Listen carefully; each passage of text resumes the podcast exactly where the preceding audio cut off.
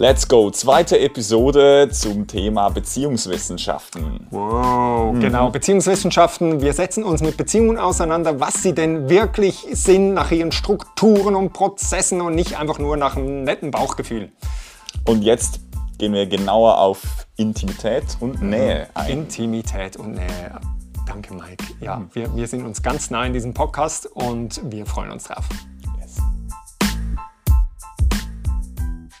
Beziologie, Beziologie, Beziologie. Kurzer Disclaimer, wir hatten während der Aufnahme Probleme mit dem Mikrofon. Das ist zwischendurch echt störend und das tut uns mega leid, ist auch ein bisschen peinlich, aber wir glauben, du überlebst es. Wir sind wieder da. Herzlich willkommen zur dritten Episode zu Beziologie, unserem Podcast. Wuhu! Trari, trara, wir wir sind jetzt da. Drehen rund um Beziehung und Theologie. Ja, Wir haben schon zwei Episoden hinter uns. In der ersten haben wir ein bisschen gequasselt, was wir alles vorhaben. In der zweiten sind wir so richtig reingestiegen in den Sumpf der Beziehungen. Beziehungen. Wir haben uns mit der, der Beziehungswissenschaften, Relationship Science auseinandergesetzt und mal so angefangen, was denn so Beziehung heißt, rein genau. wissenschaftlich gesehen. Wir, äh, der, der Grund dafür ist ja, dass unser Fokus ist äh, zumindest im Moment ja schon die Gott-Mensch-Beziehung und die Frage, kann man da überhaupt von Beziehung reden? Deshalb haben wir erstmal geklärt, äh, von was reden wir, wenn wir über Beziehung reden. Ähm, was ist das? Nicht nur so aus dem Bauchgefühl raus und so, ja, Freundschaft ist das und das und ja, das wird schon so sein, sondern eben ähm, von, von der Wissenschaftsdisziplin her empirisch erforscht, ähm, Theorien daraus gebildet, von denen haben wir jetzt gezehrt, eine komplette Dröhnung gebracht. Und das dient uns das wieder, um dann ähm, zu guter Letzt äh, diese Frage hoffentlich beantworten zu können und sagen, geht es denn wirklich bei Gott und Mensch um eine Beziehung? Und was für eine wäre das? Ja. Hey, Mike, jetzt so für die, die sich jetzt einklinken, um warm zu laufen, Boah.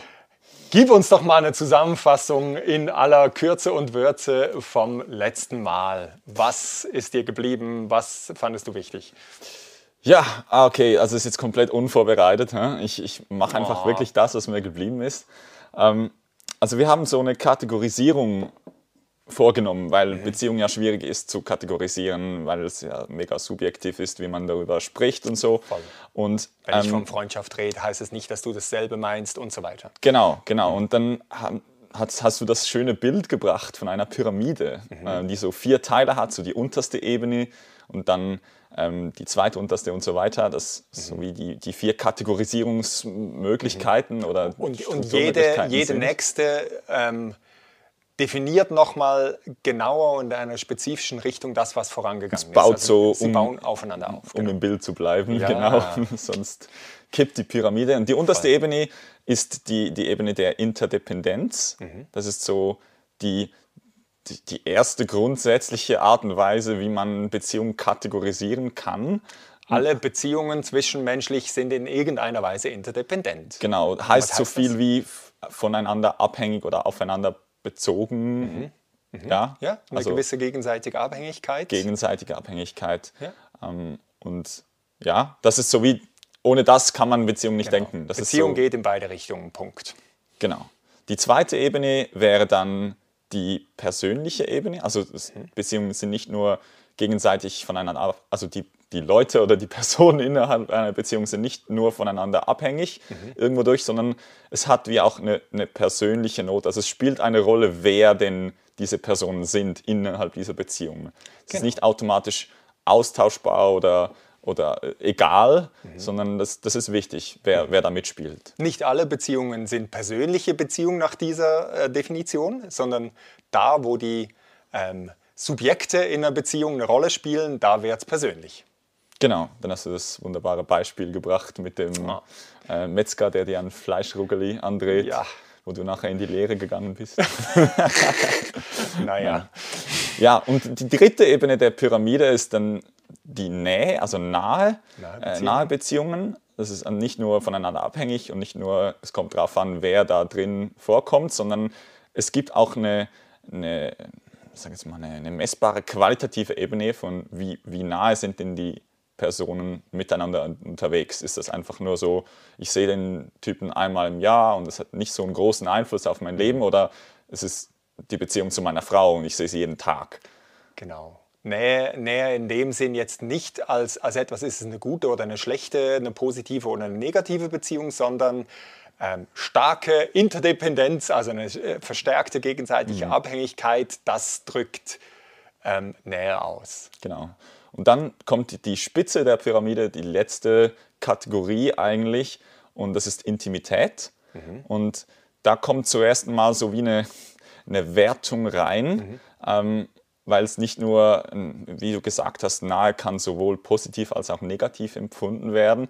Intimität ist jetzt ausschließlich positiv konnotiert. Also eine, eine positive, nahe, persönliche, gegenseitige Abhängigkeit. Boah, das war jetzt aber richtig gut. Ja, genau. Genau. Und letztes Mal waren wir ja, ähm, haben wir zwei davon genauer angeschaut, Interdependenz und persönlich.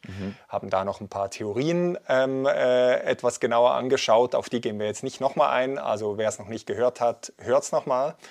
Und heute setzen wir den Schwerpunkt bei den zwei weiteren, nämlich nahe Beziehungen, schauen dort verschiedenste Sachen an, was jetzt das genau bedeutet. Und dann zu guter Letzt landen wir bei den intimen Beziehungen, um was das jetzt heißt für uns und dann zu guter Letzt auch auf die Gott-Mensch-Beziehung, was wir aber dann erst in der nächsten, übernächsten Folge. Ja, also das Ziel von dieser Episode ist eigentlich normal, dass die ganze Kategorisierung aus dem Relationship Science Universum ein bisschen abzuschließen, die zwei fehlenden Teile zu komplettieren. Ich freue mich. Ja, ja, ich mich auch. Und ich glaube, es hilft, wenn man, wenn man äh, ein bisschen neutraler darüber nachdenkt. Ich habe ich hab noch mal darüber nachgedacht, das ist ja wirklich so. Wir könnten schon auch über Freundschaften reden und plötzlich, und plötzlich merkt man aber, da, da streitet man dann über, über Worte, ja, nein, das ist Freundschaft, nein, das ist Freundschaft und so weiter und man kommt nicht so zum Ziel. Und wenn es ein bisschen distanzierter ist, ein bisschen ähm, ähm, nüchterner, wie wir das jetzt machen, hilft es, ähm, glaube ich, besser darüber nachzudenken, was ist Beziehung, was für verschiedene Arten von Beziehungen gibt es und, und ähm, ich glaube, es ist hilfreich für einen persönlich auch durchaus ähm, und, und dann eben auch das, wo man ein bisschen weiter will, darüber nachdenken. Beziologie. Cool. Ja, let's go. Also nahe Beziehungen, die nächste Stufe der Pyramide, die zweitletzte Stufe der Pyramide. Ja, genau. Also nahe Beziehungen, um, um das nochmal kurz aufzunehmen, nochmals, es ist nicht etwas, wo man vielleicht reintappen könnte, wenn man das so hört, ist nicht etwas, wo man sagt, das ist nah, das ist kuschelig, das ist schön, das ist nett, sondern es ist schwerpunktmäßig nochmal was Strukturelles, wo man ähm, darüber nachdenkt, okay, äh, es ist eine hohe gegenseitige Abhängigkeit, es wird alles intensiver, was wir vorhin gesagt haben. Also das sind eben drum nähere Beziehungen, äh, kann man sich vorstellen. Und da kommen wir gleich darauf, kommt vielleicht das Bild so wie vom Siegel, dass man wo reindrückt. Also diese Nähe braucht es und dann hinterlässt es natürlich auch mehr Spuren. Also das heißt, es wird intensiver, es wird vielleicht dadurch auch... Ähm, näher kommt es einem, weil man plötzlich alles Mögliche ähm, denkt, äh, eigene Beziehungen reflektiert und so weiter. Und diese nahen Beziehungen, da gibt es ein interessantes Konzept, was uns bildhaft etwas darstellt, worum es hier eigentlich geht. Und dieses Konzept, glaube ich, hilft. Jetzt wieder, ähm, wir können äh, in einem äh, Audiopodcast keine Bilder zeigen. Das heißt, wir brauchen deine Vorstellungskraft.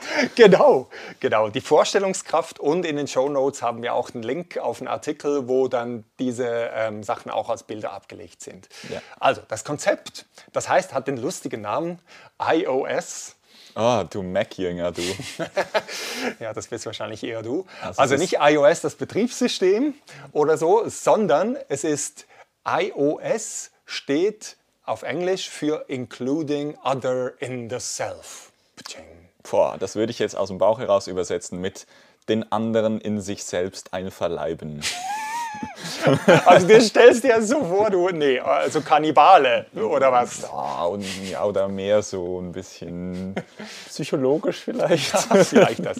Ja, einverleiben klingt klingt natürlich äh, brachial, aber, aber ich glaube, es trifft schon das. Also den anderen ähm, in sich selbst aufnehmen, so wie zu sagen, ähm, der andere gehört zu mir. Ähm, äh, ein Merkmal dafür kann auch sein, je nachdem, wie man zum Beispiel ähm, Pronomen benutzt, also nicht ich und du, sondern man spricht mehr von wir.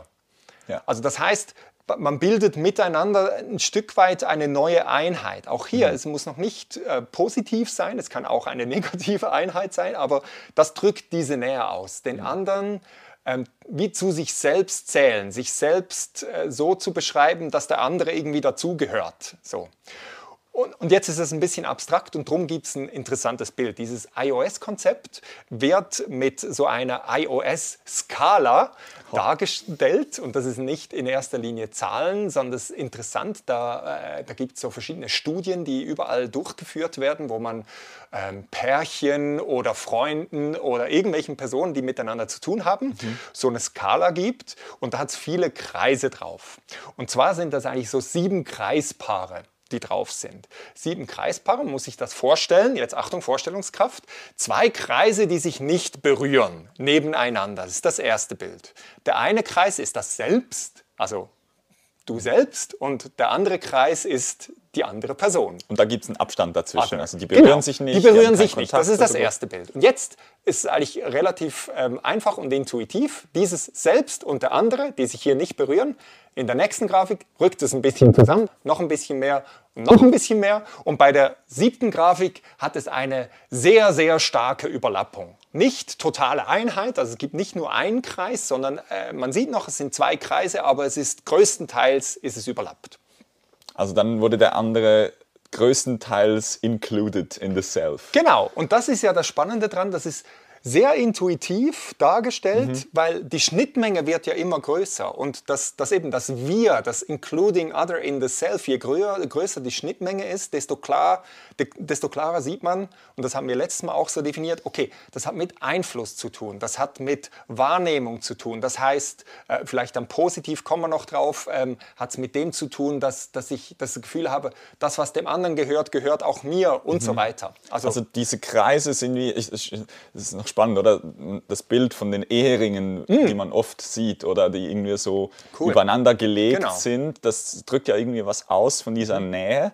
Ähm, und was mir auch noch in den Sinn gekommen ist, ähm, diese, diese Kreise, du hast eben gesprochen, das ist ja irgendwie Persönlichkeit, das Mhm. ist aber auch wie viel, ähm, um, um das Beispiel vom Siegel, das du gebracht hast, nochmal aufzugreifen, das ist ja irgendwie auch die, die Art und Weise oder wie große Eindrücke man hinterlässt bei den anderen. Mhm. ja, oder genau. Das selbst beim anderen und um, umgekehrt. Absolut. Und, und genau das wird hier ausgedrückt mit dieser Schnittmenge. Ich glaube, oder? Also du bist da äh, mathematisch, ist das ein Venn-Diagramm? Boah, Ich will glaube, so heißt das, so oder? So, ich glaube, es ist ein denke, ja, also alle, die Venn-Diagramme spekulieren. kennen, das sind so verschiedene Ebenen von Venn-Diagramm, Ja. eben die Schnittmenge. Und jetzt kann man sich das so vorstellen, und das ist eigentlich noch ein cooler Test, der wird dann so gemacht. Also den Leuten haben so ein Blatt und da haben sie diese Kreise und dann die simple Frage, okay, wie schätzt du deine Beziehung zur anderen Person, zu deinem Partner, deinem Freund, deinem Feind, ich weiß auch nicht was, wie schätzt du die im Moment ein bezüglich Nähe? Und dann kreist du eins dieser sieben ein. Und das ist total intuitiv, oder? Also, wo ist es mehr? Es, ist, es berührt sich gar nicht, kaum, total und so weiter. Und so kann man das umkreisen. Und dann eine zweite Frage, die auch interessant ist. Ja, wie hättest du gern, wie eure Beziehung wäre? Uh, da stelle ich mir auch Konfliktpotenzial vor, dass Ja, da die. Vorstellungen auseinandergehen. Und das ist ja interessant. Und jetzt merkt man wieder, es ist nicht, Nähe heißt nicht zwingend positiv oder negativ, sondern es kann sein, dass jemand sagt, ich sehe da eine große Überlappung und kreist das ein. Und wie hättest du es gern und sagt, ich hätte es eigentlich gern, dass sich es überhaupt nicht überlappt.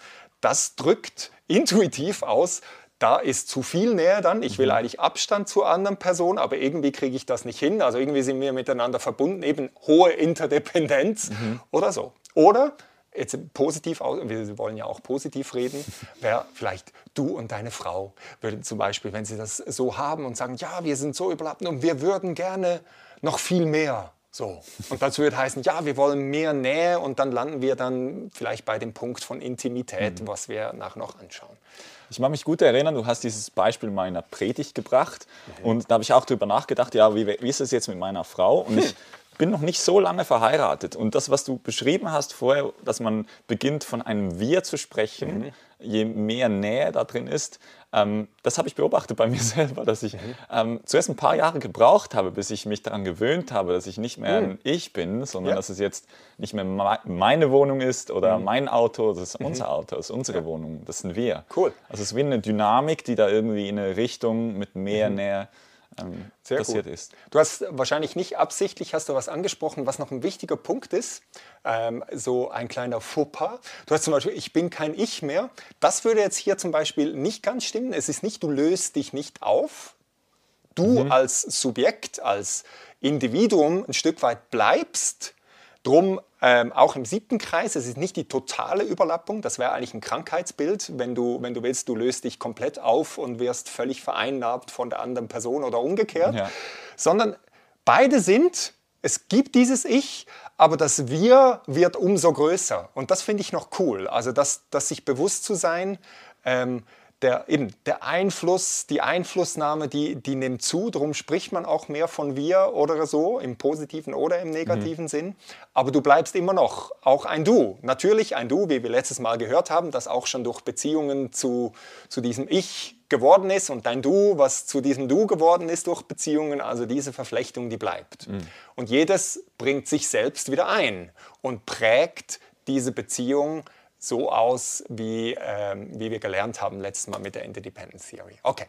Also, ich hoffe, alle haben das ein bisschen vor Augen. Ich finde das sehr, sehr hilfreich, um, um Nähe darzustellen. Ähm, und, und ist ja spannend, kann man mal für sich selbst den Test machen. Eben die Grafik haben wir abgelegt. Jetzt, die spannende Frage ist ja das, ähm, von dieser Nähe. Wir haben davon geredet, ähm, jetzt in diesem Bild, die einen wollen mehr Nähe und die anderen wollen lieber weniger Nähe.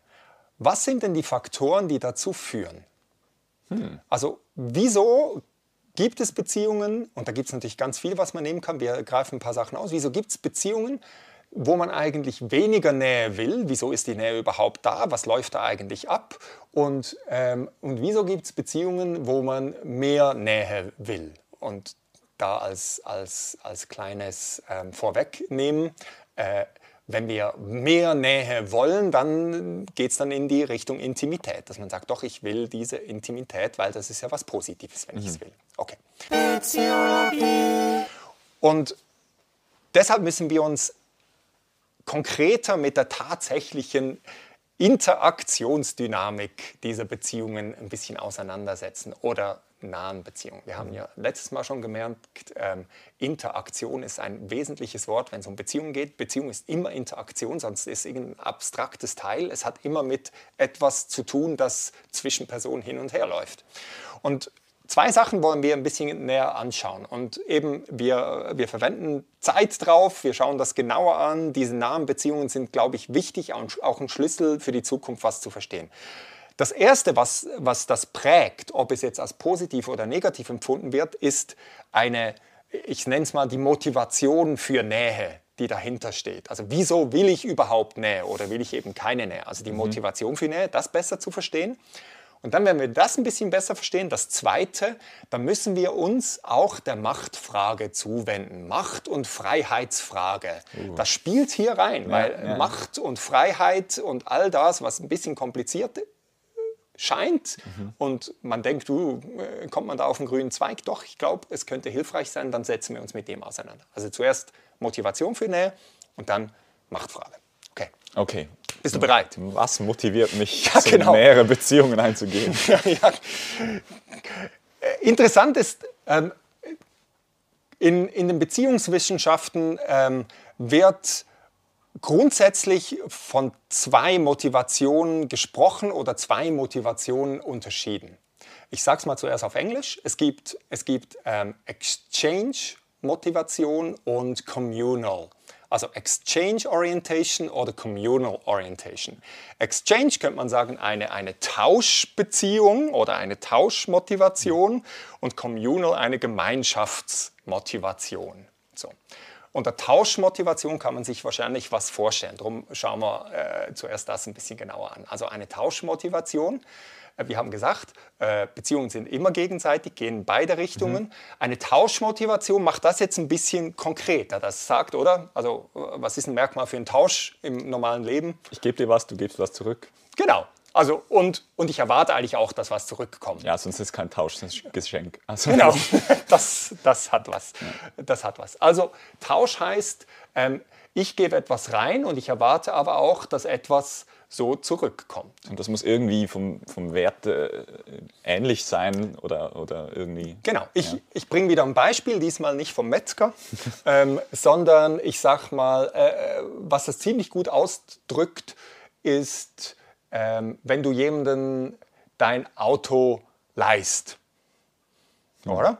Also Okay. da gibt es wahrscheinlich Leute, da gibt wahrscheinlich Leute, wenn jetzt irgendein dahergekommener ähm, dein Auto leihen will, dann bin ich nicht sicher, ob du das leihen würdest. Wahrscheinlich nicht. So, also ähm, Ja.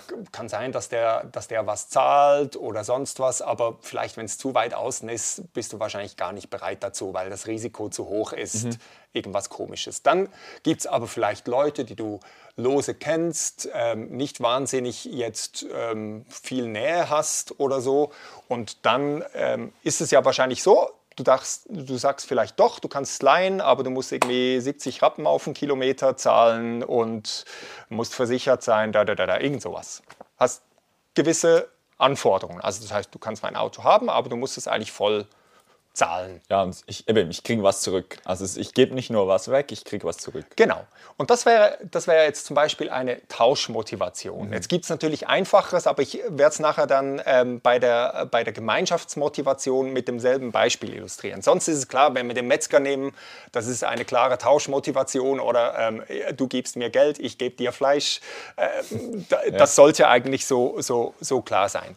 Jetzt eine, eine, Tausch, eine Tauschmotivation ist das, dass ich sage, da gibt es eine Beziehung und diese Beziehung ist Mittel zu einem bestimmten Zweck. Das ist eine Tauschmotivation. Also ich gehe jetzt eine Beziehung ein, weil ich einen bestimmten Zweck damit verfolge. Ähm, irgendein Ergebnis, das für mich stimmen muss. Das ist eine Tauschmotivation. Ich bringe mal äh, schon mal den Vergleich äh, zur Gemeinschaftsmotivation, obwohl wir jetzt bei Tauschmotivation stehen bleiben. Bei der Gemeinschaftsmotivation wäre die Beziehung selbst oder das Beziehungsergebnis der Zweck. Also nicht die Beziehung ist Mittel zum Zweck, sondern die Beziehung ist Selbstzweck. Das ist ein großer Unterschied zwischen den zwei Sachen. definitiv. Also, jetzt bleiben wir bei der Mittel zum Zweck Beziehung. Ähm, man könnte sagen, äh, man, man funktioniert nach, nach Gleichheitsnormen. Im Englischen heißt es Equity. Das ist so eine Theorie dahinter, dass man sagt, der Mensch ist dann glücklich, wenn das ausgeglichen ist. Wenn man das Gefühl hat, doch, ähm, äh, ich gebe so und so viel rein und äh, etwa dasselbe kommt raus, dann ist das okay. Also wenn du nicht abgezockt wirst beim Metzger, sondern Genau. du bezahlst das, was es dir wert ist. Genau, und du findest doch, das ist ausgeglichen, das stimmt. Jetzt ist äh, interessant und da, pf, äh, da gibt es natürlich so ein Rabbit Hole, äh, wo wir ähm, abtauchen könnten, machen wir nicht ganz, aber es ist trotzdem spannend.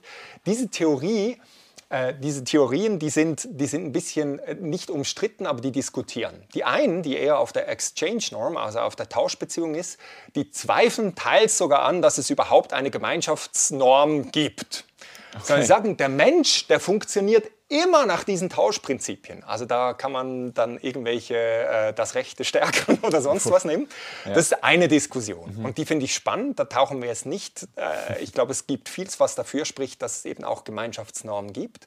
Aber zeichnet ein bisschen ein nüchternes Bild, dass wir Menschen grundsätzlich äh, berechnend Ja, funktionieren. kaltherzige Ja. Mathematiker, Herzen. Ein bisschen.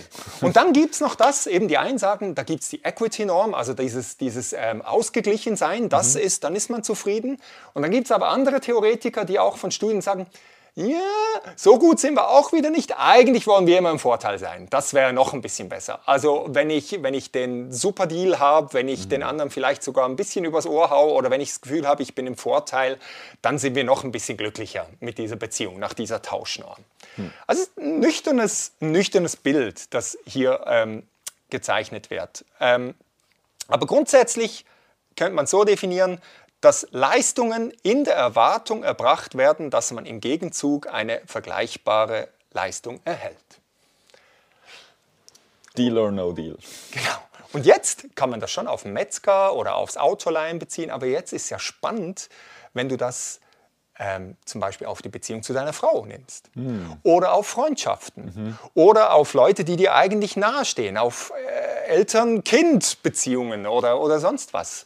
Und da wird es ja schon interessant, wo man sagt, ähm, viele in der Forschung würden sagen, das läuft da eigentlich genau gleich. Also du gehst eine Beziehung ein, weil du vielleicht jetzt nicht äh, reelle Güter rausbekommst, aber da sind es Beziehungsgüter, ähm, psychologische Güter. Du, du kriegst Zärtlichkeit, Liebe und, so gibt's weiter. Sicherheit oder Du, irgendwie- du investierst Ja. etwas in eine Beziehung, damit du was Bestimmtes da rausbekommst. Also auch wieder ein Trade irgendwie. Genau. Und das ist ja schon spannend, wenn man dann hinschaut und sagt, okay, auch so Sachen. Also romantische Beziehungen sind gar nicht so romantisch verklärt ähm, gemäß dieser, äh, diesem Ansatz, sondern sagt, nur, da, da ist eine gewisse Berechnung dahinter. Und, ähm, und das zeigt dann was. Also wenn die Berechnung dann nicht aufgeht, je nachdem, wenn man sagt, oh, es ist nicht ausgeglichen oder ich bin nicht, nicht mehr. dann stimmt es nicht Dann mehr. haben oder? wir uns auseinandergelegt. Ja, und das ist schon interessant. Also, also so dieses Verliebtsein, wo man sagt, wow, und ich kriege all das und meine Leidenschaft und es ist voll toll und dann ist es nicht mehr ganz so einfach und dann plötzlich ist die Frage, okay, was läuft jetzt hier eigentlich?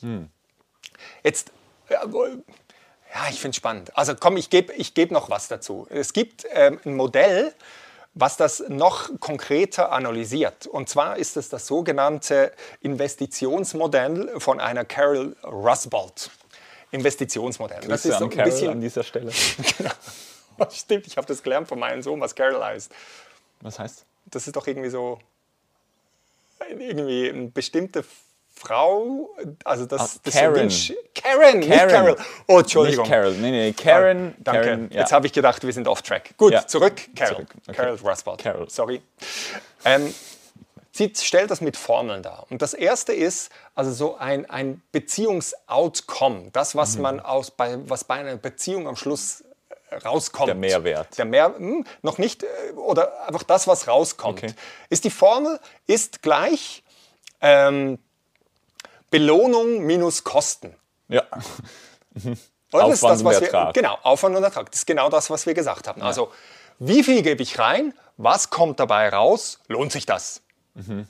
Das, ist, das ist das eine. Und das hat dann irgendwie mit einer gewissen Beziehungszufriedenheit zu tun bei solchen Beziehungen. Und das kann man jetzt logisch beim Metzger, aber eben nimm es auch auf, auf Leute, die dir wirklich nachstehen, deine Frau oder so. Und das ist spannend.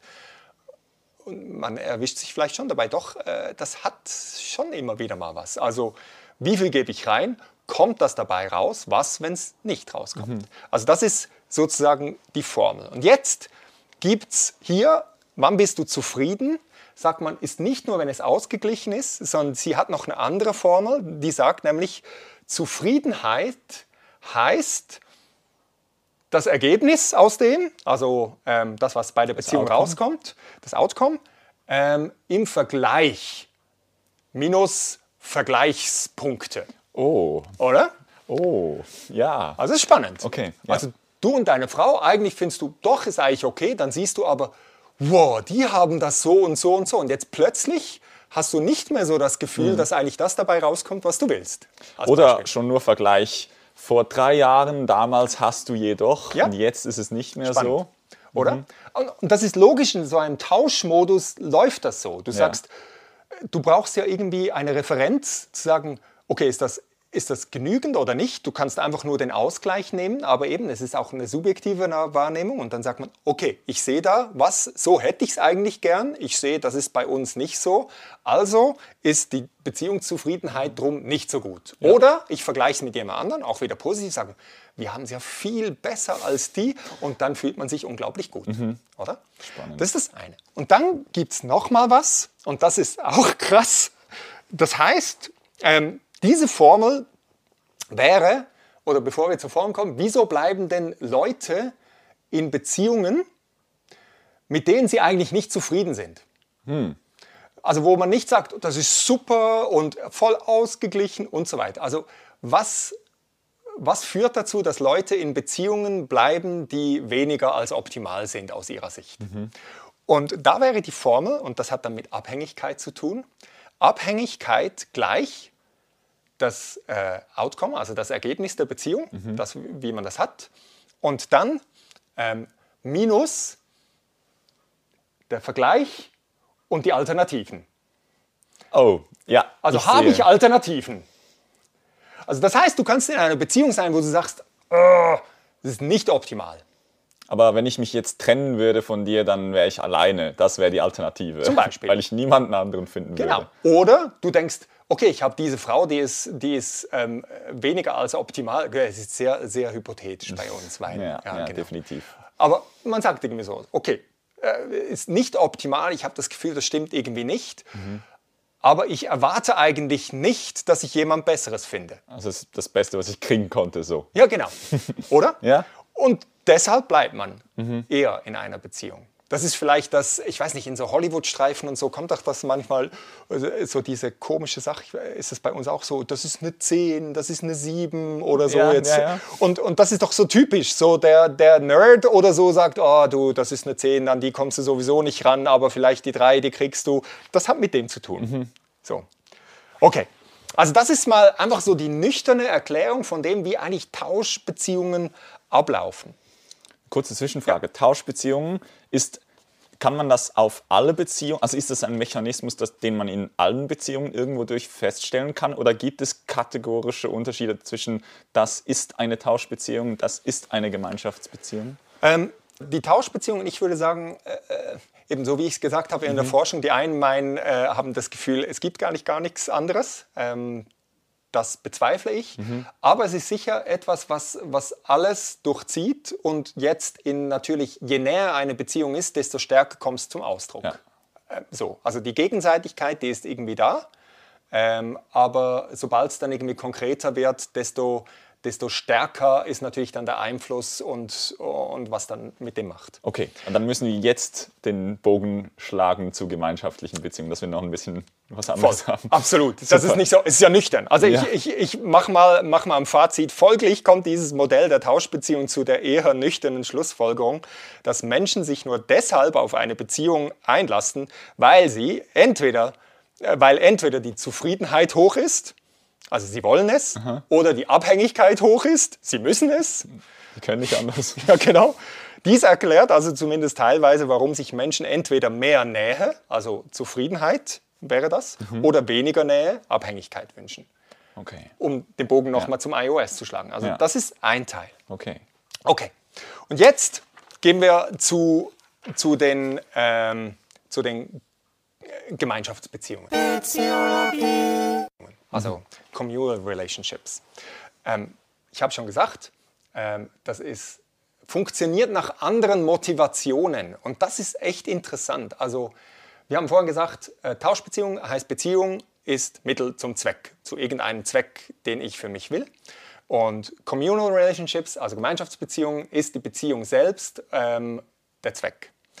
Äh, In so einer Beziehung werden im Normalfall keine Aufzeichnungen gemacht, es wird nicht akribisch genau verglichen, es ist kein Quid pro Quo-Ansatz. Keine sondern- Strichliliste. Keine Strichliliste, genau. Sondern, und das ist interessant, so ein Ansatz würde sogar in so einem Beziehungsmodus als Beleidigung empfunden werden. Okay, ja. Nehmen wir nochmal das Beispiel mit dem äh, Auto. Oder? Also Tauschbeziehungsmodus, irgendeine Person distanziert, sagst du vielleicht, okay, äh, 70 Rappen, das und das, du brauchst eine Versicherung, ist ziemlich klar. So, du bist nett, du gibst das Auto, aber es muss äh, auf der gleichen Ebene was rauskommen. Jetzt gibt es ja vielleicht Leute, wo du sagst, sie sind dir noch ein bisschen näher und äh, so Kollege und äh, mein Buddy und so weiter. Da sagst du vielleicht, okay, das, das ist okay, du kannst es leihen und es genügt, wenn er dir nachher irgendwie äh, 50 Stutz anschmeißt und sagt, okay, das ist. Also wo du nicht so ganz genau schaust. Oder einfach das Auto wieder voll getankt Oder das Auto, das wäre vielleicht noch mal ein bisschen Ja. näher. Oder wo du sagst, ach, das ist das, Volltanken und so weiter. Wenn jetzt deine Frau das Auto leiht Mhm. und dir nachher akribisch genau äh, 70 Rappen und so von ihrem Taschengeld oder sonst was, ähm, oder ich weiß nicht, wie ihr organisiert. Komplett schräg. Das Voll würde den schräg, oder? Rahmen komplett sprengen. Ich wäre irgendwie beleidigt, Total. wenn das passieren würde. Und genau das ist es, weil du funktionierst in einem Gemeinschaftsmodus. Das heißt, das heißt, es wäre voll komisch, wenn das jetzt abgeglichen wird in irgend so einer Weise. Und, und das kennt man ja jetzt dieses Beispiel ist gar nicht so schlecht. Also wenn jetzt vielleicht ein, ein anderer Freund, jetzt nicht eine Frau, wo du sagst, soll einfach vollgetankt sein und der dir eine akribisch genaue Abrechnung präsentiert, wärst vielleicht auch beleidigt, weil du das Gefühl hast, ich habe mir eigentlich unsere Beziehung anders vorgestellt. Nicht Ja. so distanziert, Ja. nicht so irgendwie so... Das ist äh, fast so ein Downgrade. Genau, genau. Und das, das ist ein Zeichen dafür, was Gemeinschaftsbeziehungen sind. Es ist ein anderer Modus, eine andere Motivation.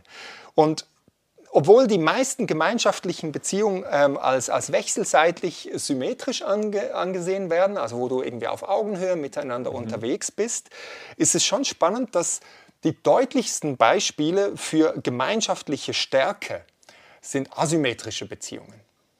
Zum Also Beispiel nicht auf Augenhöhe. nicht auf Augen, zum Beispiel eine Eltern-Kind-Beziehung. Ja. Da wird das natürlich sehr deutlich. Also stell dir vor, ich glaube, das ist eins von den stärksten Bildern, wahrscheinlich eine Mutter und das Kind. Da, da wird nicht auf, da, da, da ist man nicht am Rechnen im Normalfall. Es gibt es vielleicht schon, aber im Normalfall nicht, oder? Ja. Sondern, nee, da, die, die Mutter, die investiert, weil, weil die Beziehung, das Gegenüber ähm, absolut zentral ist. Also ich habe mit 18 Jahren keine Abrechnung bekommen, wie viel Zeit und Geld meine Eltern in mich investiert Ja, genau. haben, was ich dann irgendwie zurückgeben müsste oder Ja. so.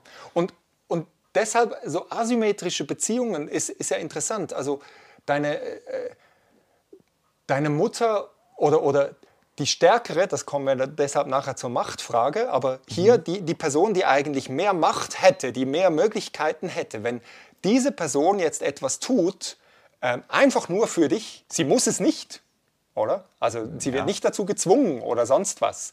Ähm, dann drückt das etwas aus, dass hier eine große, große Stärke jetzt von diesem Gemeinschaftsmodus und äh, von dieser Gemeinschaftsmotivation da ist. Spannend ist noch, kleine Randbemerkung, das heißt nicht eine radikale Du-Orientierung, so Altruismus heißt das dann. Das ist ja für uns So eine manchmal... komplette Selbstaufopferung. Genau, das ist nicht, oh, ich tue es nur für dich, sondern das hat mit der Beziehung schon noch zu tun. Also es geht um dieses Wir, eine Wir-Orientierung. Und, und dort könnte man schon sagen, da gibt es eine relativ schwache Unterscheidung zwischen dem Selbst und dem anderen. Also wenn man wieder die Kreise vorstellt, jetzt in einem positiven Sinne zu sagen, ey, mein Zeugs ist dein Zeugs. Mein Auto ist dein Auto. Mein Auto ist dein Auto. Oder, und interessant ist es auch da, das iOS, also dieses, dieses äh, Including Other in the Self, jetzt positiv verstanden in diesem Modus, heißt, heißt wie du, du nimmst Dinge von der anderen Person auf. Plötzlich äh, eben nicht nur Güter, sondern du, du nimmst Sachen an, Verhaltensweisen, du wirst, du wirst dieser anderen Person ähnlich, weil es eben so eine nahe gemeinschaftliche Verbindung ist. Und die Forschung würde ich sagen, bestätigt das schon ziemlich klar, dass das die Art von Beziehung ist, wo, wonach wir Menschen uns ähm, sehen, die wir suchen, die aber gar nicht so leicht zu finden sind. Oder auch, wenn dem anderen etwas passiert, dann behandeln wir das, wie es mir eigentlich selbst passieren würde. Also eine hohe Empathie jetzt Ja, in dem Fall. auch. auch. Und hier spannend. ist die Zufriedenheit jetzt eben nicht mehr ganz so zu fassen mit dieser Formel. Ja. Natürlich es, spielt da schon auch noch irgendwie ein bisschen rein. Oder es ist nicht äh, klar schwarz und weiß, äh, links und rechts, sondern es ist wahrscheinlich so eine, ähm, wie sagt man immer, eine Skala oder so eine, eine, eine Tendenz. Und hier bei gemeinschaftlichen Beziehungen ist Zufriedenheit ähm, dasselbe wie Intimität. Also Intimität, dann bin ich zufrieden. Bei einem Tauschmodus muss es nicht unbedingt Intimität sein, das ist eher so, dass ich kriege das dabei raus, was ich eigentlich möchte. Also es geht mehr um den, das Outcome als um die Person, die involviert ist in die Beziehung dann. Ja. Ja. Bei Tauschbeziehungen. Bei Tauschbeziehungen. Ja, genau. Es ist nicht die Beziehung selbst, auch nicht in erster Linie das Gegenüber, sondern ich, ich bleibe eigentlich schon eher stark bei mir stehen. Ja. Das mal, um die verschiedenen Motivationen zu verstehen. Und jetzt, das ist ein Aspekt von dem, wo man sagt, will ich jetzt mehr Nähe oder weniger Nähe, äh, kann so eine Motivation sein. Je nachdem, in welchem Modus ich unterwegs bin ähm, oder funktioniere oder wie die Beziehung ist, hat das natürlich Auswirkungen. Ob ich sage, es geht auf, ich will lieber weniger, äh, oder es geht nicht auf, ich will lieber weniger Nähe, Mhm. oder doch, das, das ist toll, ich will mehr Nähe. Sowas. Soweit mal. Soweit mal. Jetzt. Gut, jetzt, jetzt haben wir die Motivationsfrage ein bisschen Ja. angeschaut zur Nähe hin. Und jetzt bleiben wir immer noch bei Nähe und stellen uns der Machtfrage und auch der Frage nach Freiheit oder Freiwilligkeit in einer Beziehung. Was ist das genau für eine Frage? Also, wie würdest du das Problem in Bezug auf Macht und Freiheit kurz zusammenfassen, bevor wir da einsteigen? Puh, ich, ich weiß nicht, ob ich das kurz zusammenfassen kann. Äh, lass uns drüber reden. Also Ja. es, es hat damit zu tun, dass, dass ähm, Macht und Freiheit hat ja auch mit einer gewissen Asymmetrie zu tun. Ja. Also jetzt Mutter-Kind-Beziehung. Genau. Wie, wie spät darf das Kind wach bleiben am Zum Abend? Beispiel. Das ist, hat ja auch mit, mit einer Weisung, Asymmetrie zu tun. Das, das wäre so eine Frage vielleicht. Das könnte eine Frage sein, wird natürlich in anderen Sachen noch, noch viel stärker. Aber äh, deshalb müssen wir uns, müssen wir uns damit Okay, auseinandersetzen. Was ist das? Also, Ja. Und es hat damit zu tun, werden wir am Schluss sehen, ähm, Macht und Freiheit oder so wird unterschiedlich empfunden, je nachdem, in welchem Modus ich unterwegs bin. Also wenn ich in einem, äh, einem Tauschmodus unterwegs bin, dann wird Macht viel mehr zu einem Problem als, oder Asymmetrie als im Gemeinschaftsmodus. Aber das müssen Ja. wir ein bisschen genauer anschauen. Alles klar, let's go. Also gewisse Sachen in nahen Beziehungen haben wir gesehen, hat mit auch strukturellen Sachen zu tun. Jetzt haben wir die Motivationsseite angeschaut. Ähm, die strukturelle Seite ist aber auch eine entscheidende Seite. Also wie ist das Verhältnis von den Leuten, die da drin sind? Und zuerst, vielleicht eher kürzer, kann man sich der Frage stellen, es gibt ja Beziehungen, die sind eher freiwilliger Natur und andere Beziehungen, die sind unfreiwilliger Natur. Oder?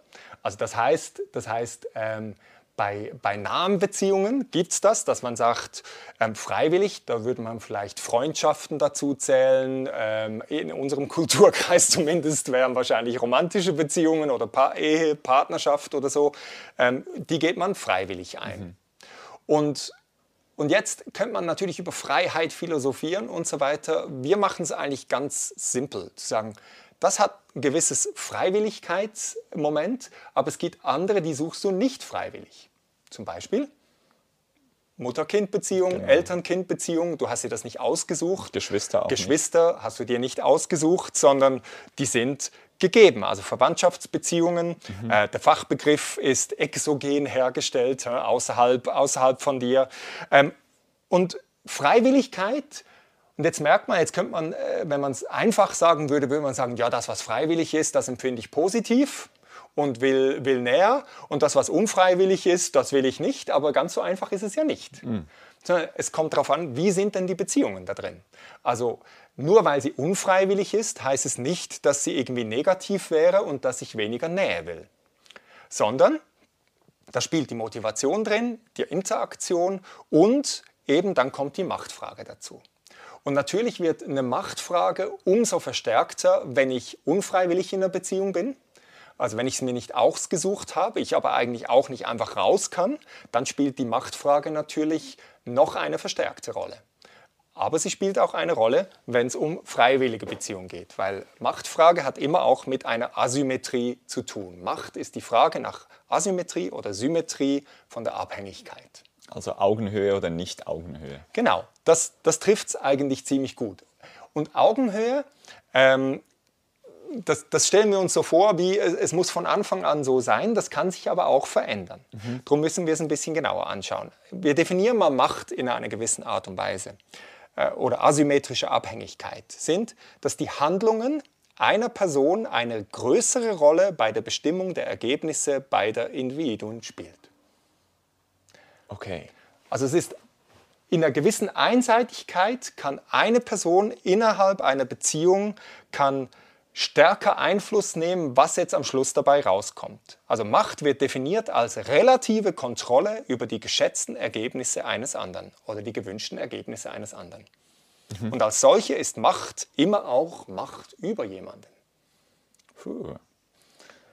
Da gibt es verschiedene Spicy. Definitionen natürlich über Macht. Aber Ja. ich finde das eine hilfreiche Definition, die eben ähm, in, in einem interpersonalen, also zwischenmenschlichen Sinn definiert wird und nicht einfach nur, das ist halt ein Machtmensch, das ist ein Persönlichkeitsmerkmal. Und ich finde, das ist wichtig. Also Macht ist immer auch Macht über jemanden. Ich kann, Macht heißt, ich kann mehr bestimmen, was dabei rauskommt, was wir in der Beziehung haben, was die andere Person hat, als die andere Person selbst. Das heißt Macht. Und jetzt wird hier nochmal so eine Abhängigkeit unter, unterschieden, dass man sagt, es gibt eine, eine Macht oder so einseitige Abhängigkeit, die partnergesteuert ist oder gemeinsam kontrolliert. Okay. Also partnergesteuert, das wäre in einem Extremfall, das ist vielleicht in der rein, reinsten oder, oder krassesten Form, heißt, ähm, ich bestimme ausschließlich, was läuft. Also du bist komplett unterdrückt. Im eigentlichen Sinn müsste man sagen, da kann man nicht wirklich von Beziehung reden, weil es gar nicht mehr gegenseitig ist. Und das ist auch, in den seltensten Fällen ist das, ist das so. Also kann man sich auch kaum vorstellen, sowas. Ja, es gibt natürlich schon Situationen, wo du sagst, da, ich, da, da kommt von meiner Seite nichts zurück. Du bist komplett ausgeliefert in ja. irgendeiner Art und Weise. Und dann gibt es aber auch das, eine zweite Form, ähm, wo gemeinsam kontrolliert ist. Da ist die Person, die mächtiger ist oder eigentlich mehr Möglichkeiten hat mhm. ähm, und so auch über sehr reale Macht verfügt, nutzt diese Macht, um die andere Person zu beeinflussen in eine gewisse Richtung. Mhm. Also das heißt, es hat eine gewisse Art von Empowerment da drin. Also ich gebe dir als die mächtigere Person, ermächtige ich dich, mhm. auch mitzuwirken in irgendeiner Weise.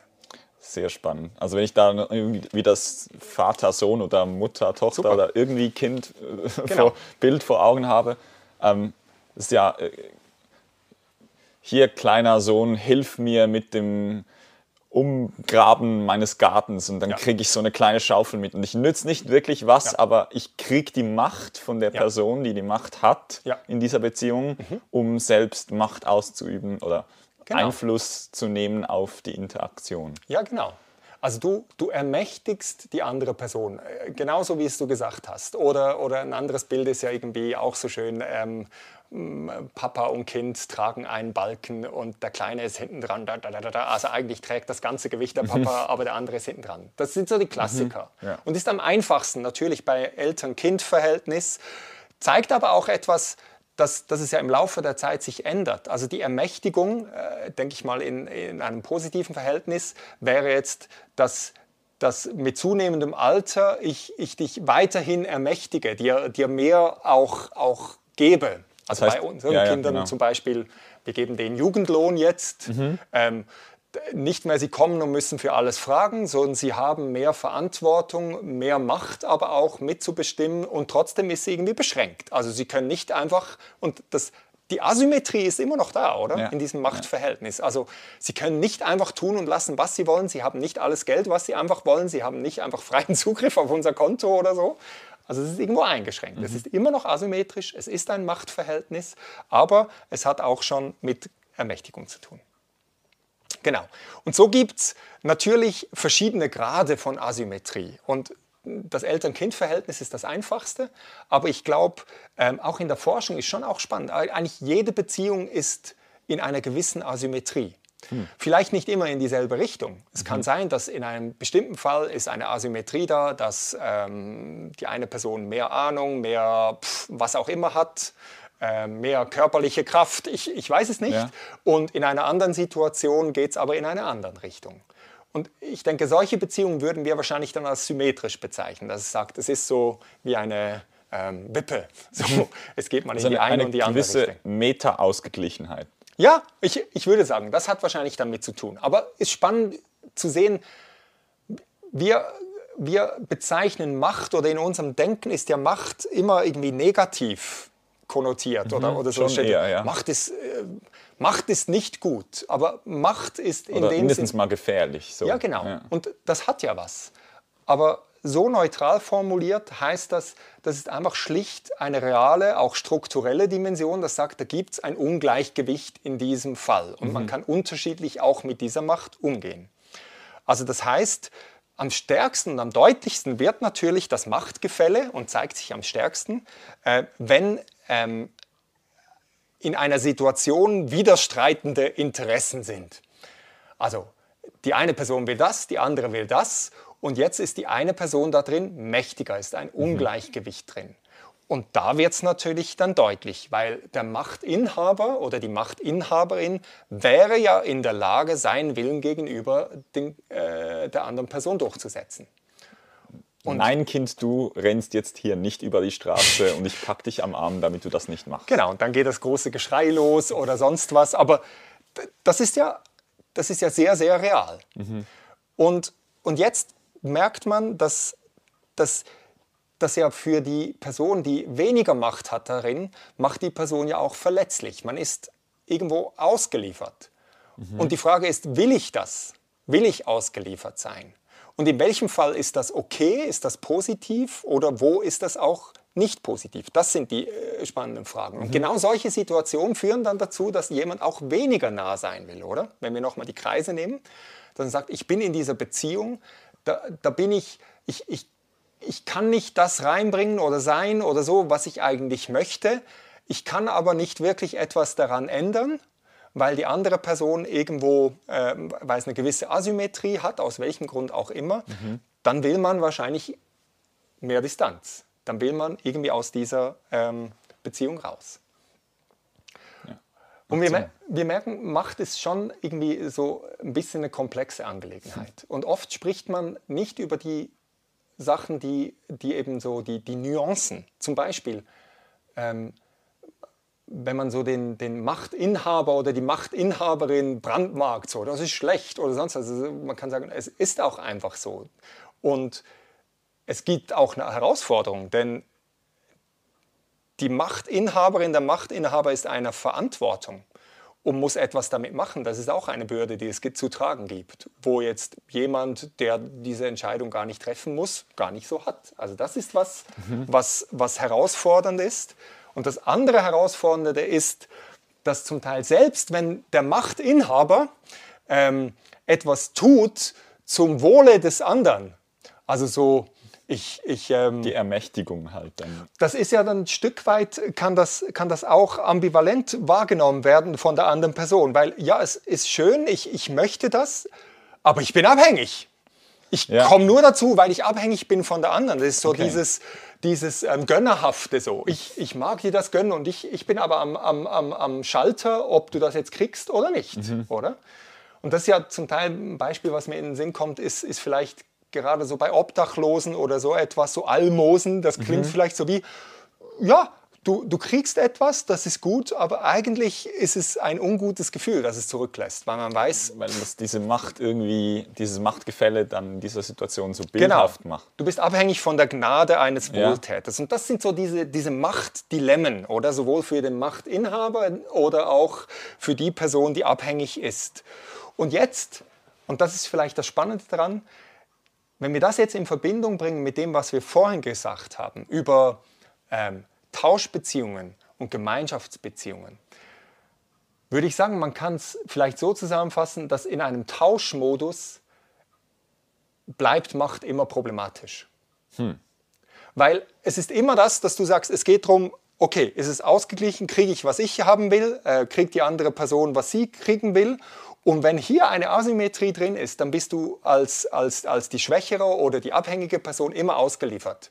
Ähm, du, du kommst zwar zu gewissen Sachen, aber da hat es noch ganz andere Faktoren, wo du merkst, oh, ich, ich, ich habe eigentlich selbst keine wirkliche Macht da drin, ja. wenn es so einseitig ist. Also die Zufriedenheit am Ende in einer Tauschbeziehung ist immer gefährdet ist immer, das ist sehr schön formuliert. Ich glaube, genau das ist es. Gefährdet selbst eine Zufriedenheit, die einfach darauf bezog, dass ich, dass ich eigentlich etwa im gleichen Maß äh, beteiligt sein will ja. oder dass das selber rauskommt. Da wäre ja genau die Chance zu sagen, wenn es nicht nur darum geht, was kommt dabei raus für mich, für dich, sondern wenn die Beziehung das ist, dass wir gemeinsam drin, dort kommt eben genau dieser Aspekt auch, selbst wenn es asymmetrisch ist, ist von der Ermächtigung, Empowerment, zu sagen, diese schönen Bilder, die wir benutzt haben, von mhm. das Kind mit der kleinen Schaufel oder so. Ähm, und wenn du dann vielleicht einem Teenie wieder die kleine Schaufel in die Hand drückst, dann ist es schon fast eine, Be- äh, nee, ist ganz sicher eine Beleidigung. Sondern der will spüren, dass er wirklich dazu beitragen kann. Und das ist dann wichtig. Und so verändert sich das ja auch. Ähm, aber das läuft in Gemeinschaftsbeziehungen, glaube ich, ist Macht und Asymmetrie eben möglich, dass es nicht negativ empfunden wird. Und ja. Ein spannender Gedanke, vielleicht ist, äh, bin ich etwas off, aber kann man sagen, dass diese Schnittmenge, wenn man nochmal das iOS-Modell nimmt, ähm, dass die in, in Gemeinschaftsbeziehungen die Macht ähm, eigentlich in der Schnittmenge liegt und darum ein, so deine Macht in unserer Beziehung ein bisschen auch meine Macht ist, weil du mich ermächtigst. Ja? Ähm, und in Tauschbeziehungen ist das ja das eine Ding, das man vielleicht eher behalten möchte, weil es. Ja. einem ja die Macht gibt, Genau. ähm, diese Zufriedenheit. Auch nach Alternativen, das weiß ich ja, ah, Ja. wenn ich die Macht habe, das ist ja genau das. Also äh, wenn ich, wenn ich die mächtigere Person bin in der Beziehung, dann kann ich auch aus der Beziehung raus, weil ich kann mir auch eine andere Beziehung suchen. Und die andere, die ohnmächtige oder die weniger mächtige, Ohnmächtig, jetzt machst du es zum ersten Mal Sinn, Natürlich. Wort. Ohne ohne, ohne, ohne Macht Ja, ja. in dem Fall. Und, und die ohnmächtige Person, die bleibt vielleicht in der Beziehung, bleibt in einer Abhängigkeit, selbst wenn es krank ist. Ja. Weil, weil du hast vielleicht keine Alternative dazu. Das sind ja dann richtig schwierige Sachen. Aber genau, das, was du gesagt hast mit der Schnittmenge, ich glaube, das trifft es das trifft's ziemlich gut. Äh, vielleicht noch das, also es bleibt immer, die Asymmetrie, die bleibt real, glaube ich, in so Sachen. Aber, und das ist das Spannende, ähm, vielleicht in einer Gemeinschaftsbeziehung, weil es um die Beziehung selbst geht, hat auch die, die weniger mächtige Person da drin, hat nicht nur ermächtigte Macht, sondern ganz reale Macht, weil wenn die Beziehung das Ziel ist, habe ich ja auch als die schwächere Person drin eine Macht. Ich kann, ich kann, äh, selbst die stärkere Person möchte ja von mir diese, diese positive Nähe, vielleicht diese Intimität oder so etwas haben. Das heißt, ich, ich habe in so einem Verhältnis immer auch Macht, was vielleicht in einem Tauschverhältnis nicht der Fall ist, weil es um die Beziehung geht. Es ist persönlich, es ist, es ist intim, es ist nah äh, in diesem Sinn. Und von daher hat's, hat auch ähm, in einem asymmetrischen Verhältnis das Kind hat eine gewisse Macht, die Eltern zu beeinflussen. Und zwar nicht nur, dass sie tun, was sie wollen, sondern es könnte Liebesentzug geben.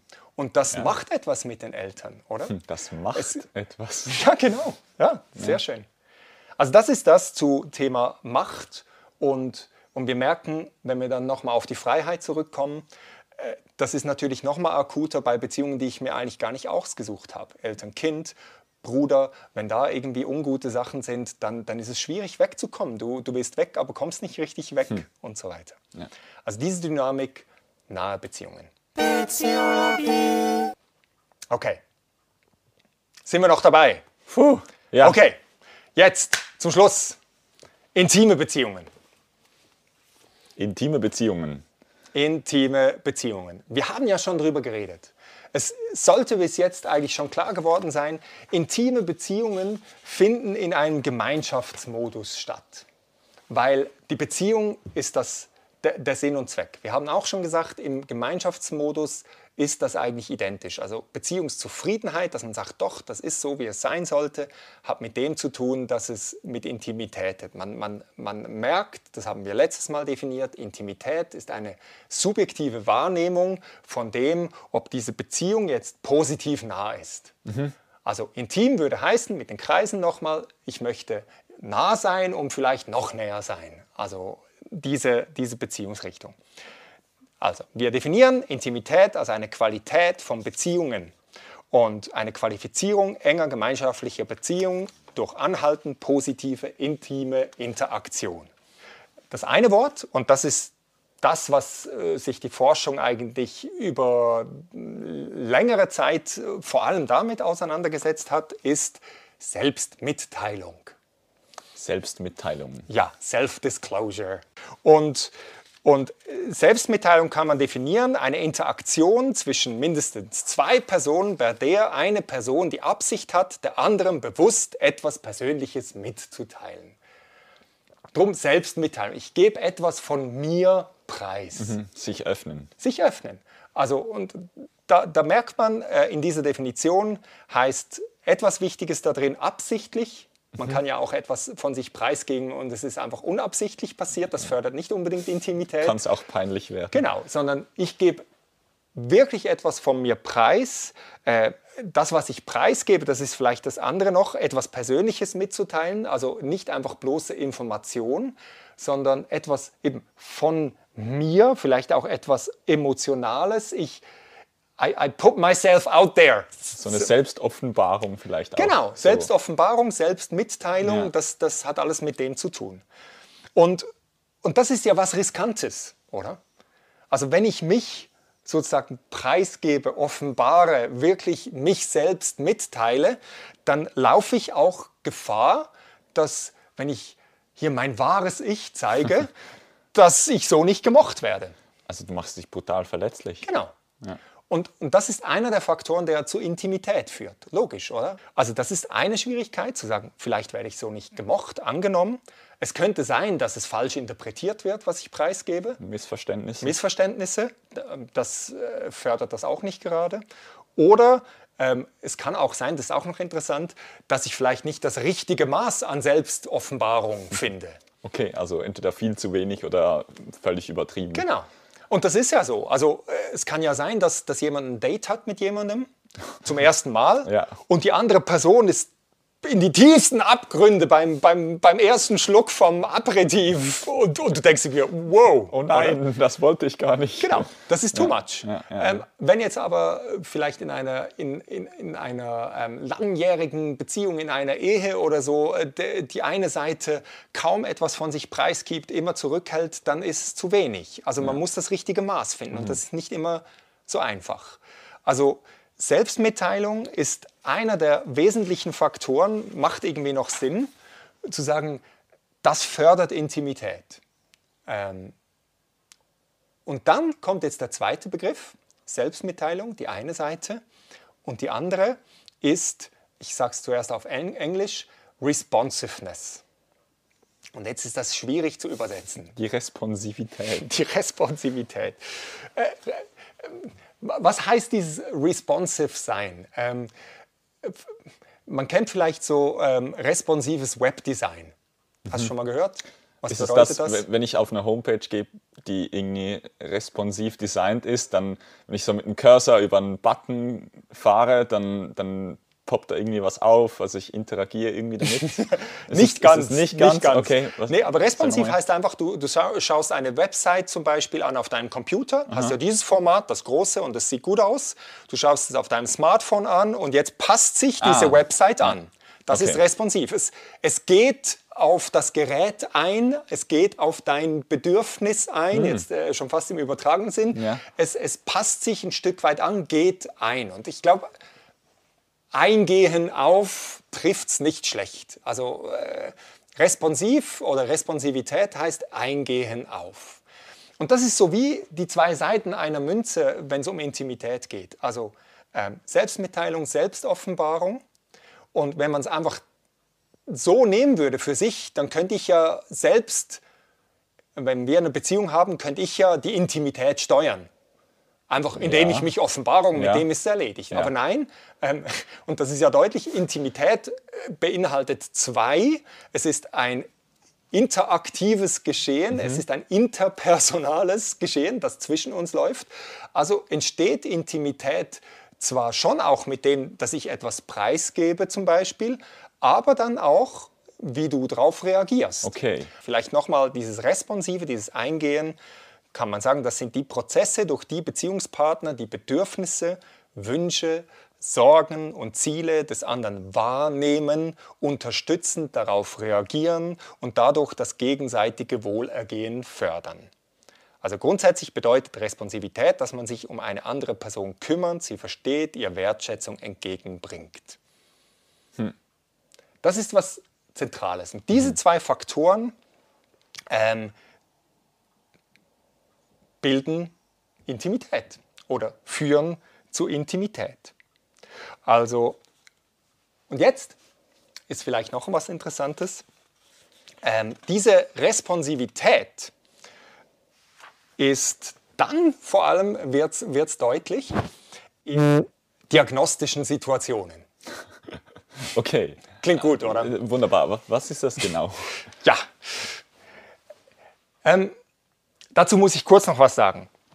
Also auf Eingehen auf jemanden könnte ja so klingen, wie wenn das objektiv wäre. So, du reagierst auf mich ähm, in einer Art und Weise, eben wie wir es gehört haben. Ähm, du gehst auf meine Bedürfnisse, Wünschen, Sorge ein und so weiter. Und du tust das wirklich. Die Frage ist, kommt das bei mir an? Okay. Und Ja. wenn es nicht bei mir ankommt, dann führt es auch nicht zur Intimität. Und dann ist es eigentlich auch nicht responsiv. Weil es ja wie nicht. Also, Das ist eben interessant. Und jetzt, jetzt merken wir, ähm, äh, einer dieser Forscher betont das sehr, sehr stark und sagt dann, Intimität ist nicht einfach nur ähm, ähm, Self-Disclosure and Responsiveness, also Selbstmitteilung und Responsivität oder auf Eingehen, sondern Perceived Responsiveness, wahrgenommene, äh, wahrgenommenes auf mich eingehen. Ja. Weil es Oh, ist okay. ja, also Ja. Intimität ist ja was Subjektives. Das heißt, du könntest objektiv voll da sein, voll für mich da sein und alles und, und jeder andere, der rundherum steht, würde sagen, super, das ist ja so ein toller Typ oder so.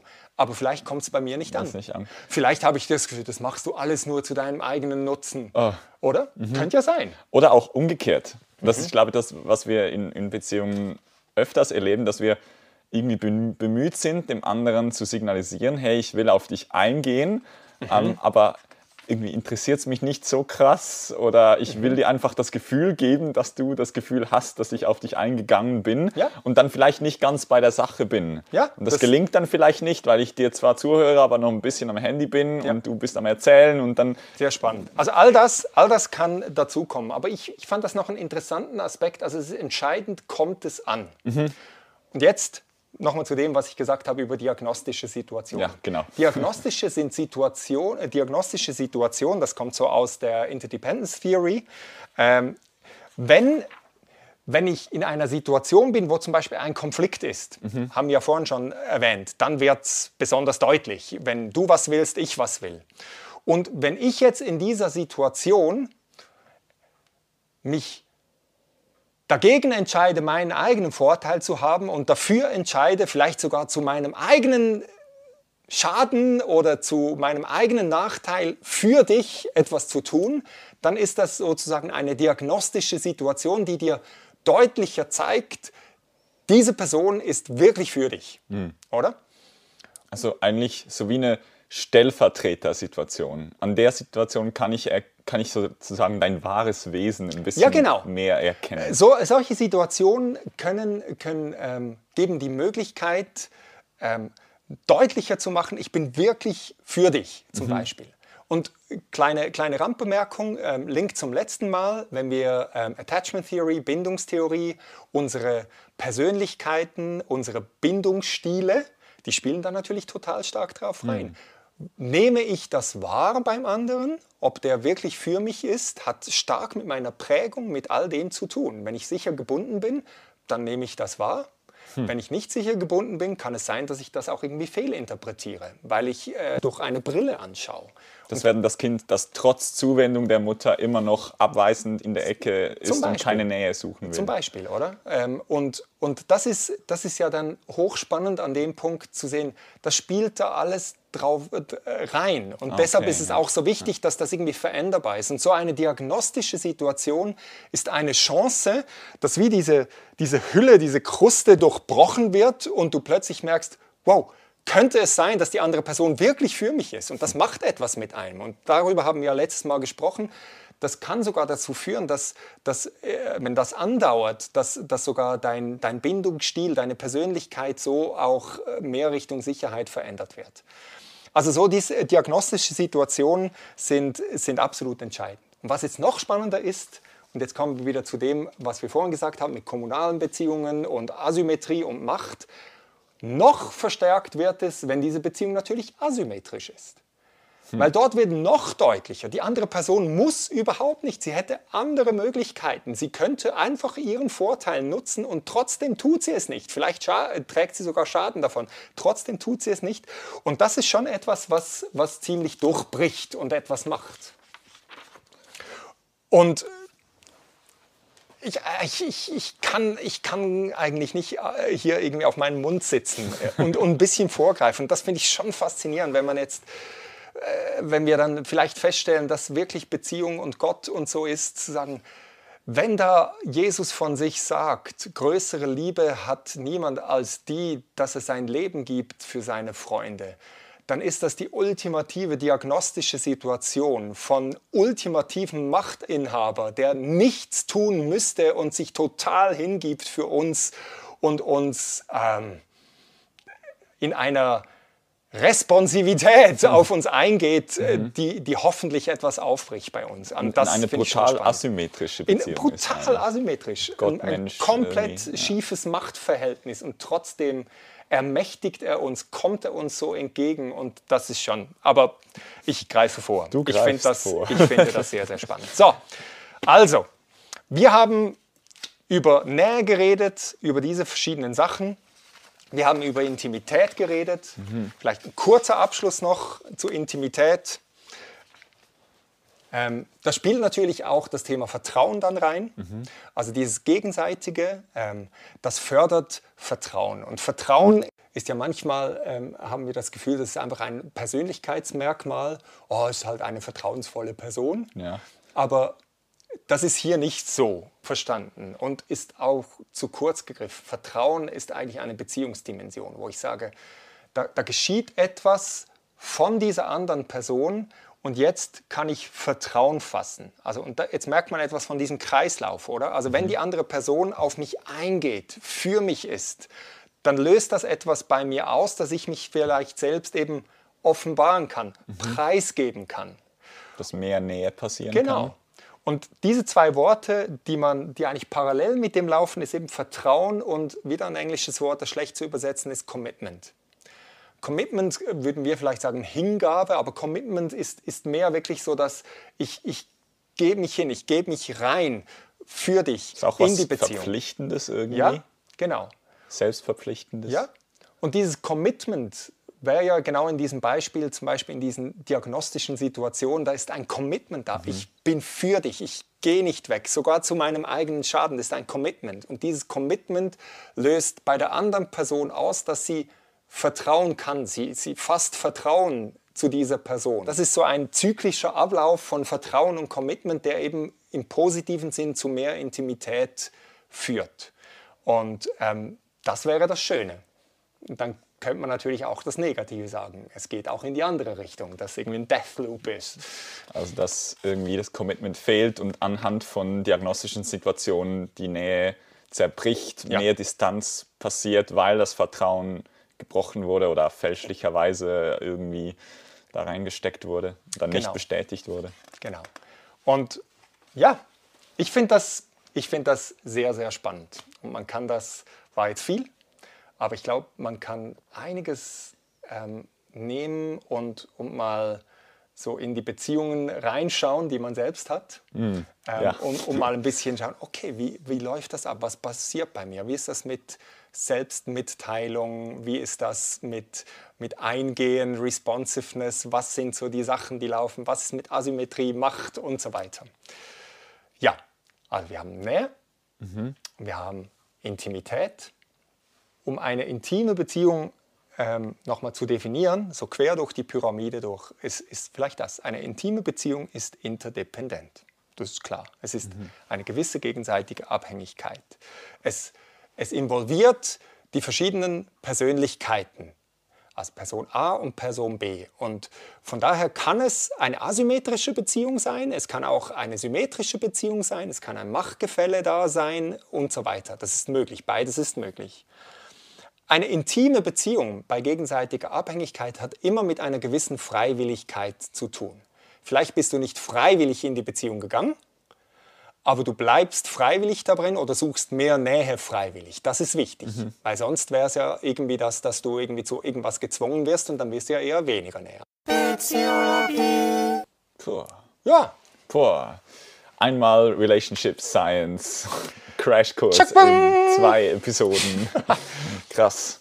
Was vielleicht so, was, was für dich jetzt so aus, aus der ganzen Fülle von diesen Sachen? Also wenn man es ein bisschen noch, noch im, in einfacherem Tempo will, kannst du kannst Sozialpsychologie studieren oder kannst dich auch mit meinem Buch auseinandersetzen. Da kann man in einem eigenen Tempo mal noch durchgehen. Aber für dich jetzt so spontan, was, was bleibt dir oder was, äh, was fandest du besonders erleuchtend von dem Ganzen? Also für mich gibt es so zwei Nuggets. Einerseits so das ganze Wording, das hilft mir mega, glaube ich. Mhm. Ähm, und ich sehe es nicht erst seit gestern, ähm, seit ich mich mit, mit, dieser Thematik auseinandersetze. Du hast es schon früh an mich herangetragen. Ich habe auch äh, schon früh ein bisschen in deine Arbeit reinschauen können. Und ich habe gemerkt, ey, das sind Beziehungsbegriffe, die mir echt helfen im mhm. Alltag. Wenn ich schon ganz normal über Beziehungen spreche, ähm, das, sind, das beschreibt das, was ich sagen möchte ähm, wenn es um Selbstoffenbarung geht. Ja. Ähm, da, da gab es vorher irgendwie so hilflose Situationen, wie irgendwie der Anspruch von, erzähl mal was von dir. Da will ich nicht, dass die Person zwingenderweise etwas von sich erzählt, sondern ich will einen Einblick haben mhm. in ihr Sein und in ihr Wesen. Ich will diese, diese, ja, ich will auf sie eingehen. Ich will, mhm. dass diese, je nachdem diese Kreise ja, sich genau. mehr überschneiden. Und ähm, das hat mir da total geholfen, cool. einfach schon nur die Begrifflichkeiten mal mhm. sich klar zu werden, was heißt das, von was spreche ich. Mhm. Weil wir oft so komische, äh, leicht, leicht vielleicht auch äh, schädliche Begriffe brauchen, wenn wir über Beziehung reden. Mhm. Ähm, oder so komische, komische Begriffe, die einfach keinen Sinn machen dann halt. Ja. Und das andere, das ist irgendwie eine Frage, die ich schon immer mit mir herumgetragen habe. Man spricht ja auch von Ehepaaren, dass wenn sie heiraten, dass sie eins werden und mhm. so diese Einheit. Und mhm. das kam mir immer irgendwie so ein bisschen suspekt vor. Ja. Weil, weil es ja eben, wir haben es kurz angeschnitten vorhin, so die Auflösung der Individuen ist immer noch so eine Gefahr, die da irgendwie im Raum steht. Und ich denke, ja, ich bin doch immer noch irgendwie ich. Ähm, aber wie genau. viel ich bleibt denn noch, wenn ich eine Einheit bin mit mhm. jemand anderem? Und mhm. das muss man jetzt gar nicht auf Gott Mensch oder Mensch Mensch alleine übertragen. Einfach so die, die, die Frage, wie viel, was ist denn da Einheit mhm. und, und Individualität, wo bleibt denn das? Und das, was mir irgendwie gefallen hat, das, hab, das Wort äh, habe ich aus, aus deinem Buch, irgendwie, es ist nicht eine, eine Einheit, eine Vereinheitlichung, mhm. sondern eine Einheit, eine Zusammeneinheit, mhm. eine Gemeinschaft. Mhm. Mhm. Das, das, war, das ist mir echt so geblieben. Cool. Das, das, äh, das finde ich wunderschön, mhm. weil es diese Einheit ausdrückt, die nicht, eben, die nicht die Auflösung der Individuen zur mhm. Folge hat oder voraussetzt, sondern es ist wirklich das ja, ich, ich weiß gar nicht, wie ja. man es anders beschreiben kann. Eine Gemeinschaft, eine, ja. eine, eine, Community. Ja, das, ist, cool. das ist super. Sehr das cool. ist genial. Und, und, und darum finde ich, eben wie du auch gesagt hast, so das, das super simple Bild von diesen Kreisen, eben so ein Wenn, zeigt es, es ist nicht weniger, sondern es ist, nein, es gibt eine größere Überlappung mhm. und, und Schnittmenge und es ist mit all diesen Machtfragen und so, es ist nicht, es passiert irgendetwas, nein, du, du, du willst dich reingeben, du gehst ein und, und es wird was Neues und trotzdem bleibst du auch du und ja. die andere Person sie. Ja, ja mega Sehr gut. cool, sehr cool. Hey, ähm, ja. Also wir würden, wir haben ja gesagt, wir, wir hören auch ein bisschen persönlich jeweils auf. Wäre jetzt spannend, wenn äh, du, lieber Zuhörer, liebe Zuhörerin, ähm, ein bisschen reflektierst mit dem und mal vielleicht noch die Grafik anschaust mit dem beigehenden Link und mal einfach so über deine Beziehungen ähm, nachdenkst, wie läuft das eigentlich, wo hilft es dir, wo, wo auch nicht. Ähm, würde uns natürlich auch freuen, ähm, Feedback zu kriegen, wie wir unterwegs sind. Also ähm, gibt es da noch was von eurer Seite, was euch interessiert, wo ihr mehr wissen wollt? Vielleicht machen wir dann mal eine QA-Episode, oh ja, wenn genug cool. Fragen zusammenkommen. Ja. Äh, Wäre spannend. Ähm, wir haben äh, zum Beispiel ein, ein Feedback haben wir schon bekommen. Das spielen wir kurz ein per ah, Audio. Das ist schön, ja. Hallo zusammen, da ist der Matthias von der FG Stanz. Danke vielmals für den coolen Podcast. Äh, ich habe die erste Folge voller Freude gelost und ich finde es super. Mache es weiter. An Freude. Tschüss zusammen. Also wir freuen uns, wenn ihr euch meldet, schriftlich, Audio, auch irgendwie. schön. Irgendwie. Sehr, sehr cool. Wollen wir noch kurz einen Ausblick? Ja, erzähl kurz, was Ja. erwartet uns in der nächsten Episode? In der nächsten Episode verlassen wir jetzt die Beziehungswissenschaft. Das ist ja nur der eine Teil, wo wir gesagt haben, wir müssen Beziehung verstehen.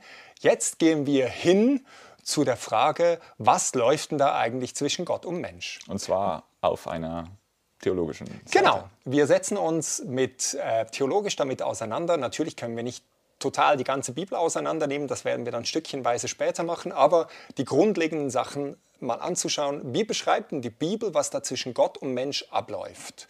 Und, und, und, und was geschieht da? Wir werden uns stark am Anfang der Gott-Mensch-Geschichte, werden wir länger bleiben und dann äh, ein paar Sachen quer durch die Bibel durchgehen. Also da geht es auch ähm, ziemlich zur Sache. Ähm, das wäre das nächste Mal. Ich denke, das kriegen wir hin in einer Folge. Und dann das übernächste Mal werden wir wahrscheinlich dann die zwei Sachen zusammenbringen und sagen, okay, jetzt Analogie. Was ist das? Können wir das, was wir zwischen Gott und Mensch angeschaut haben, das, was wir von Beziehungen gelernt haben, äh, können wir die zusammenbringen, aufeinanderlegen? Wo ist das genau das? Wo gibt es Unterschiede? Was müssen wir beachten? Also unter dem Strich können wir von einer Beziehung Genau. zwischen Mensch und Gott sprechen. Und wenn ja, was für einer? Wir haben ja jetzt Kategorien. Was für eine Beziehung ist denn da gedacht? Und da werden wir schon auch gewisse Vorstellungen vielleicht ein bisschen dran kratzen und machen und so weiter. Aber ich freue freu mich mich. sehr, sehr, sehr drauf. Ah, jetzt wird es richtig gut. Jetzt wird super. Cool. Hey, bis zum nächsten Mal. fürs Dranbleiben, für Yeah. deine Ausdauer. Wir freuen uns auf Feedbacks überall und bis zum nächsten Mal. Ciao.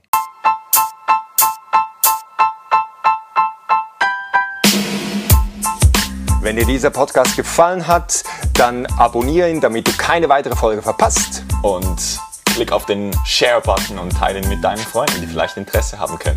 Falls du dich einklinken willst, dann such irgendwie auf Social Media oder sonst wo unter Perspektiven, findest du das Profil und dann schreib uns deinen Kommentar, deine Wünsche und bis zum nächsten Mal.